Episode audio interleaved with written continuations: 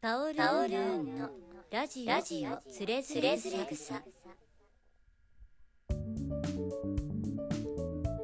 皆さんご機嫌よろしゅうカオルーンのラジオつれづれ草。この番組は、えー我々の身近なあの疑問をですね相乗に上げまして、えー一つ一つ解決していこうではないかとそういうあの趣旨のもとに、えーやっておる番組でございます。身近な問題というのはまあ非常にあの多くあるわけですから、まあ、ネタは尽きないんですけど今回は非常に身近なネタとして、えー吉田健康のつれづれ草のわけのわからなさこれをあのちょっと訴状に上げてみたいなと思います。つれづれ草はあの成立時期がよく分かっていないんですが1330年ぐらいじゃないかと言われておりまして、えーほぼもう、あのー鎌倉時代が終わる頃ですよね、えーそこでまとめられていたということは吉田健康があれこれ体験したのはまあ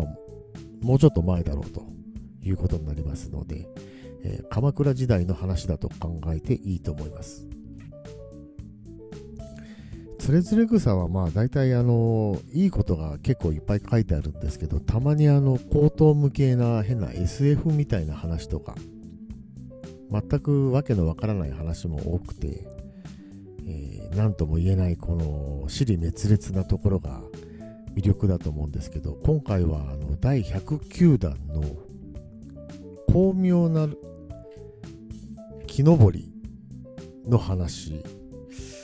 これがいいかなと思ってちょっと取り上げてみます。あのこの巧妙の木登りという話なんですけど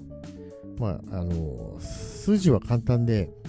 木登り名人と言われている人がいまして、えーそれがあの人人をですね木に登らせて、えー枝を剪定させると。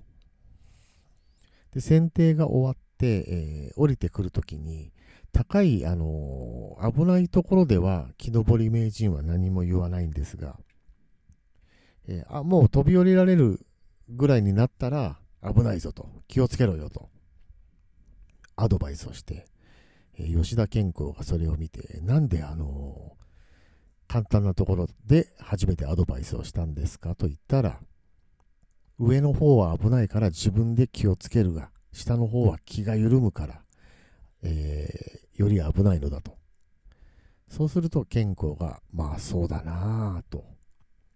納得するという、まあ、お話です。何がわけがわからないかっていうと、まずですね、木登り名人っていうのは何なんだと。そんなふざけたですね、職業が鎌倉時代にあったのかということです。木に登るだけの名人ですからね。剪定名人とはどこにも書いてなくて、とにかく木に登るのがうまいと。これで飯が食えた時代だったのか、鎌倉時代は。というですね、えー疑問が残ると。第2に、登ってる人がですね、弟子なのか、そこら辺の人なのかがわからないと。弟子だった場合、あの、木登りの弟子を取るという、まあ、結構これ、もう道場とかに近い、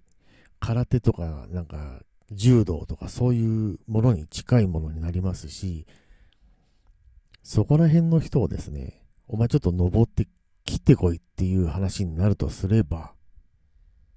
もうどういう状況なのか全くわからなくなるということです。場所もわかりません。多分京都だとは思いますが、書いてないし、何の木に登ったのかもわからない。何のために選定しているかもわからないというですね、話で。一番謎なのが、なぜ吉田健康は木に登っている人を下でぼーっと見ていたのかということです。一番考えられるパターンが、えー何月何日にですね、木に登るから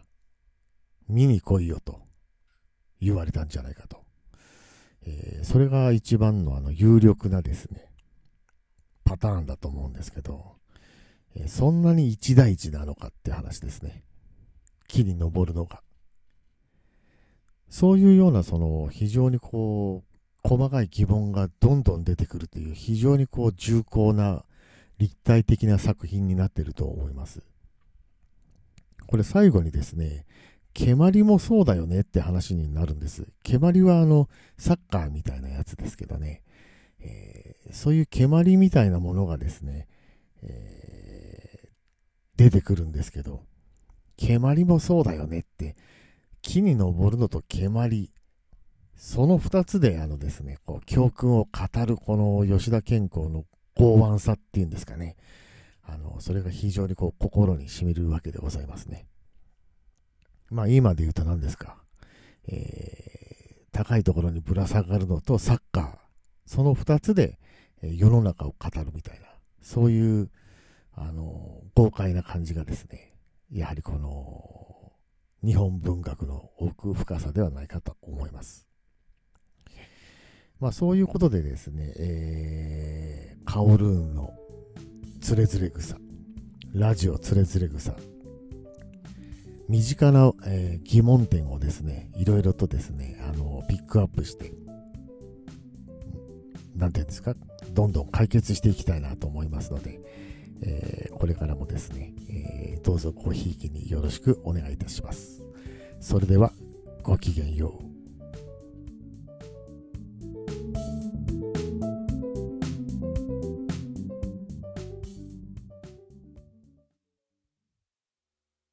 タオルーンの。ラジオつれづれ草